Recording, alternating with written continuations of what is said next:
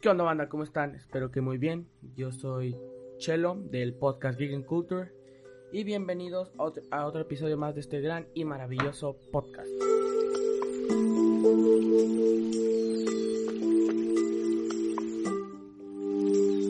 El día de hoy les traigo un tema bastante fresco.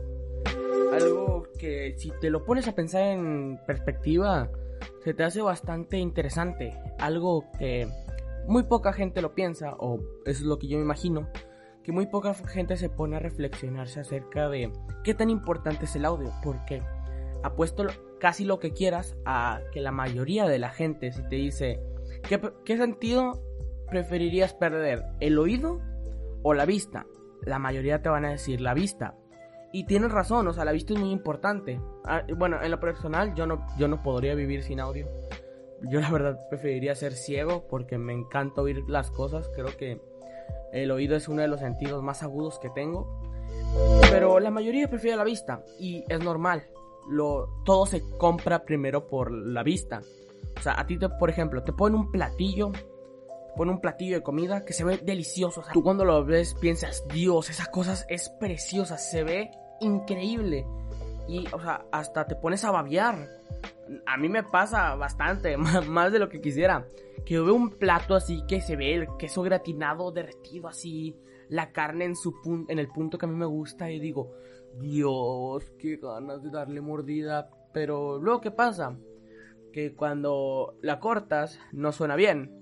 O cuando la estás mascando, suenas que suena un clac.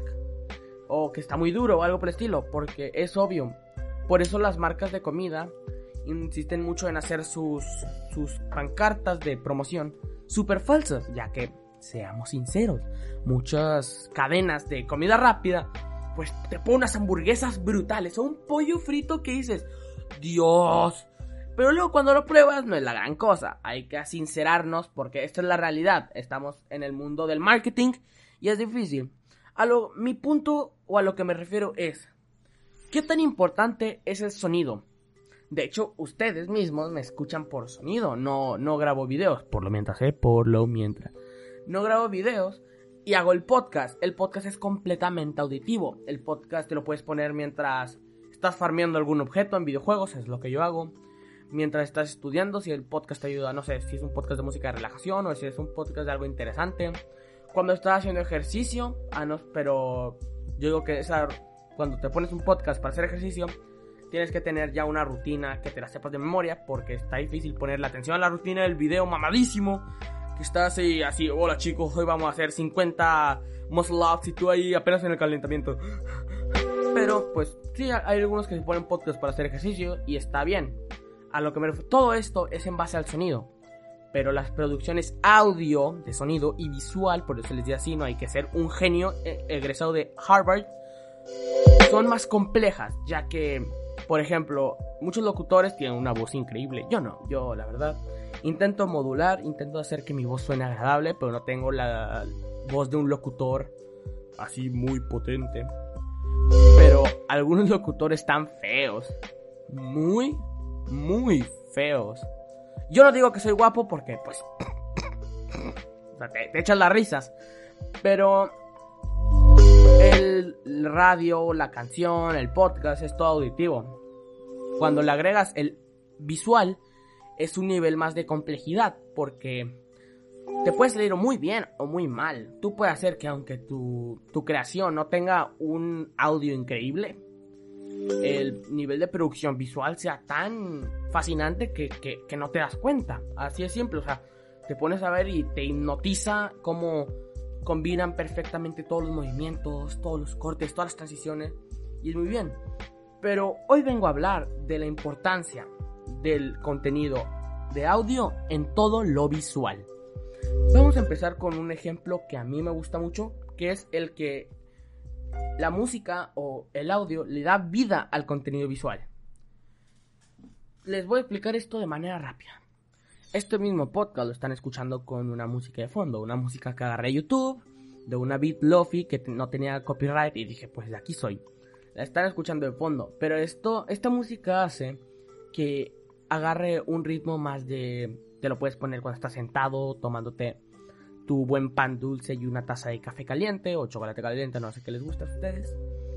Y yo lo tengo para que enfoque eso, porque yo no quiero que, por ejemplo, muchas charlas motivacionales, muchos audios motivacionales son con música activa, son con música pam, pam, pam, de moverse, de decir, va, tú eres el mejor, tú lo puedes hacer, tú eres activo, tú eres el dueño de tu vida en general. Y eso, esa música que usan, una música muy de, hasta teletienda, podría decirse, una música muy activa, es lo que es uno de los motivos uno de los detonantes para activarte tú de verdad. Porque es diferente que te pongan un video de ejercicio con una música de heavy metal, que muchas veces, que es de los que yo veo, sí que te pongan una música así, ¡ah! y tú dices, wow, me voy a, o sea, me voy a poner a hacer ejercicio aquí, me voy a poner muy activo, me voy a poner muy movido. Pero es diferente, por ejemplo, en mi podcast, cuando yo uso una música relajante, yo uso una música de...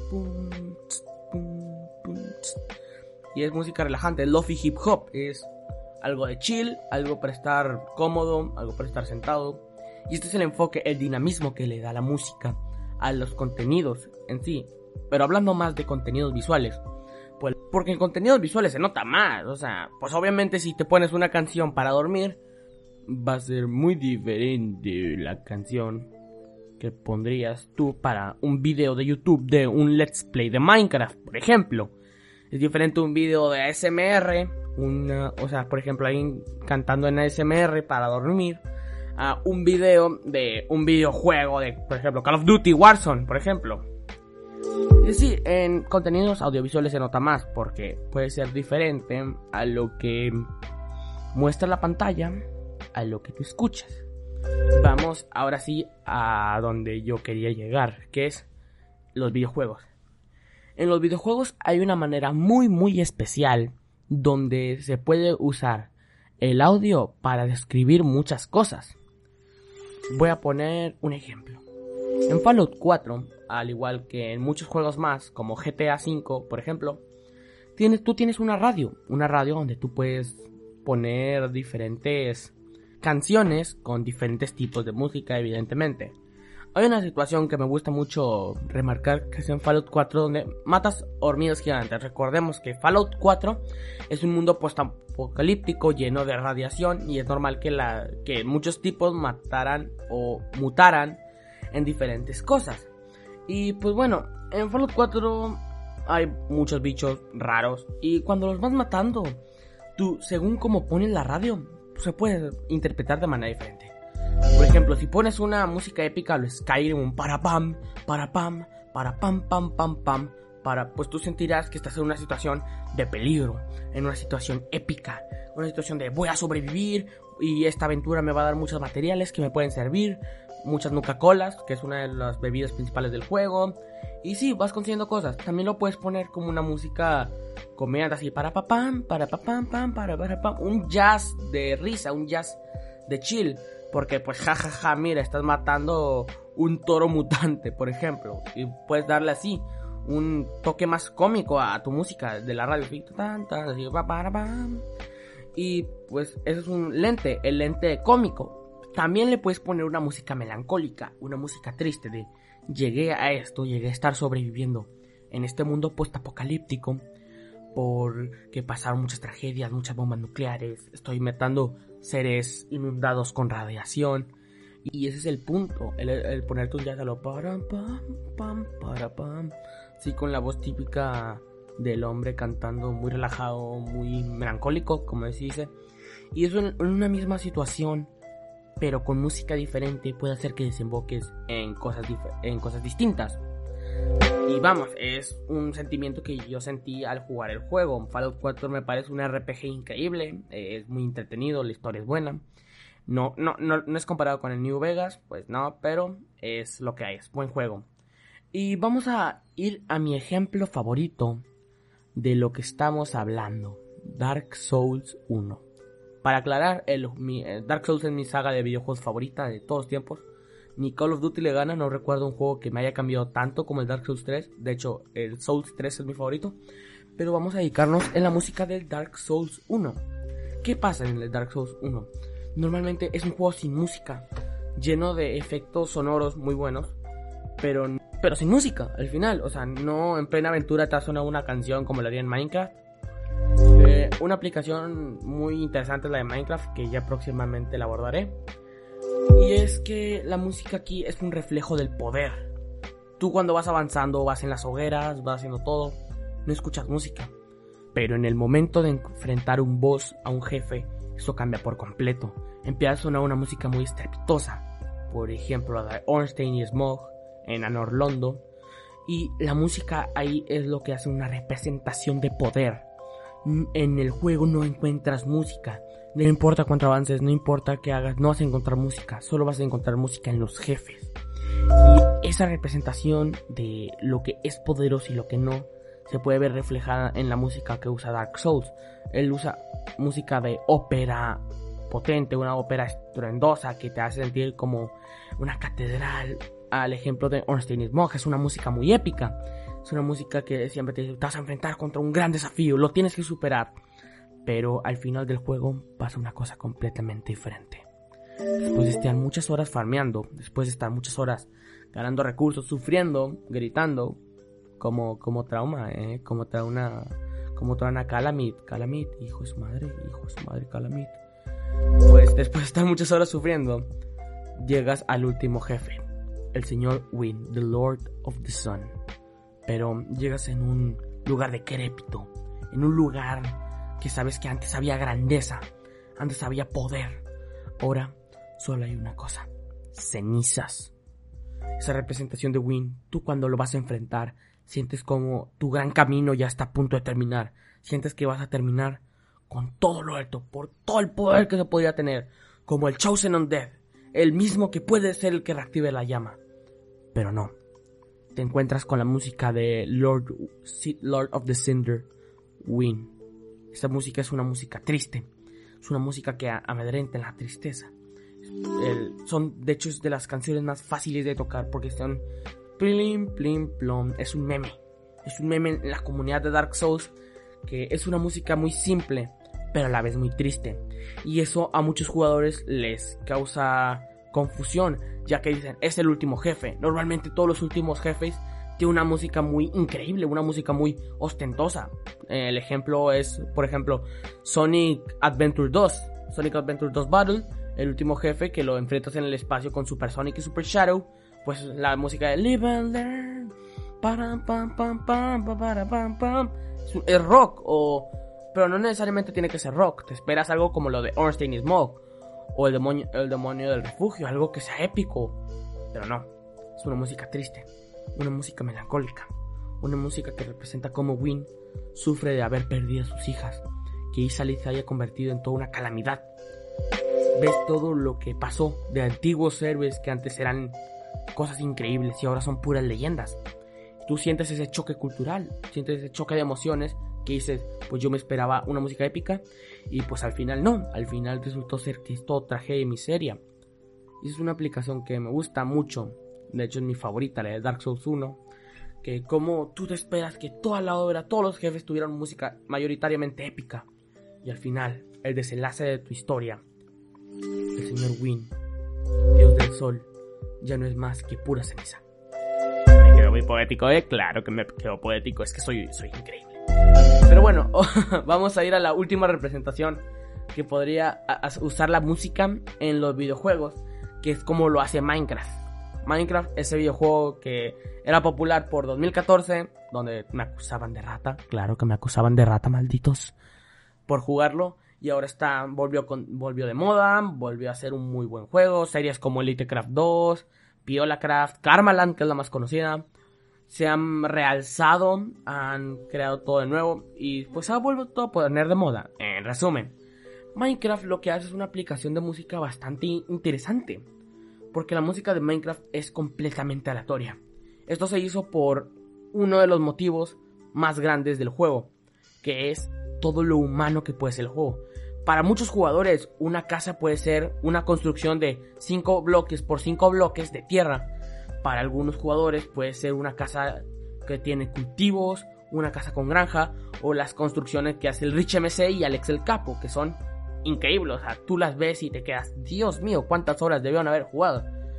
Pero ese concepto tan humano Y sumado a que tampoco hay reducciones de ruido cuando las cosas están encerradas. Por ejemplo, tú puedes encerrar a una oveja en hierro macizo, en unas capas de hierro macizo, tierra y diamante. Y va a seguir sonando a oveja a un metro de ti. Por eso cuando estamos en la escuela siempre escuchamos a la típica araña o el típico zombie. Uh, que pues creemos que está muy cerca, que está a un bloque de distancia de nosotros, pero la verdad es que no. Que están a muchos bloques en una cueva. Así que lo que hizo C418, que es el creador de la música de Minecraft, es poner la música de manera aleatoria. O sea que literalmente puedes estar 15 minutos sin escuchar nada, o 3 horas sin escuchar nada. Y de la nada va a empezar a, ponerse un tema. Pam, pam. Sí, esa música de Minecraft que hemos escuchado todos. Pero lo que se busca aquí es un sentimiento de aleatoriedad. A mí me ha pasado que en los, en los principios, en las primeras horas de mi mundo, pues estoy explorando una cueva, estoy en una situación crítica, casi no tengo comida, pero tengo muchos materiales, mucho hierro, muchas manzanas para hacer manzanas de, de oro, muchos materiales importantes, muchos materiales que me pueden ayudar mucho. Y justamente cuando veo el sol saliendo de la mina, empieza a sonar una canción, empieza a sonar una música. Y eso es lo que me hace generar recuerdos, que es el punto a donde quería llegar. La música en Minecraft la es ambiental porque tiene que caber en que no moleste y en todas partes. Pero a veces cuando sales de una mina o terminas de poner el último bloque de tu casa y empieza a sonar la música, se te genera un recuerdo de que, ah, cuando sonó esa canción, yo estaba creando la casa o estaba saliendo una mina. Y de hecho, en muchas entrevistas, C418 ha dicho que muchos la han venido con la magnífica historia de justamente cuando minan, encuentran un diamante, empieza a una canción que parece como si hubiera un ente, un dios que estuviera vigilando cada vez que va a hacer algo y te pusiera la música, pero en realidad es música completamente aleatoria. Y eso es lo que hace Minecraft, generar recuerdos a base de música aleatoria. Y eso es algo que cuando lo vi aluciné. Porque hasta en foros han puesto que realmente la música sale en los cuatro intervalos, que es la medianoche, la mitad del día, y así se va repitiendo. Y no, no es así. Para nada. Al final es música completamente aleatoria. Ya lo han confirmado muchos data miners que minan en el código del juego. Han dicho que pues te puede sonar cada 50 minutos, cada 10 minutos una nueva canción, porque al final la canción más icónica de Minecraft es que es un acorde. Vamos a ver, es una música minimalista, es una música tan fácil de tocar, pero contiene el mínimo significado de una música, algo que no puede ser reemplazable. Porque ahorita mismo le quitas el soundtrack de Minecraft a muchos jugadores y es injugable. Porque las típicas canciones de Minecraft son imperdibles. O sea, todos han visto clips increíbles de streamers o youtubers, hasta ustedes mismos, cuando suena la música. Tin, tin, tin, tin, tin, tú te quedas como que, oh, qué relajación, qué increíble música. Y al final es música sencilla, ya que es un acorde, no es una secuencia de acordes, es un acorde. Y eso es lo que hace que la música de Minecraft sea tan recordable. Una música minimalista, una música sencilla, una música rápida, una música inolvidable. Y bueno, Gracias por escuchar este podcast. Esto es la importancia de cómo el, contenido audiovisual es muy muy afectado, aparte de lo visual, por lo acústico, por lo sonoro, cómo es de verdad que importa, se puede usar como para generar recuerdos, para generar confusión, para avisar que se puede venir, como lente, como ya dijimos, lo de la música de Fallout, que si es de comedia, que si es de tristeza, que si es de risa. Y gracias por escuchar. Nos veremos en un nuevo episodio de este maravilloso podcast. Soy Chelo Molar y papá.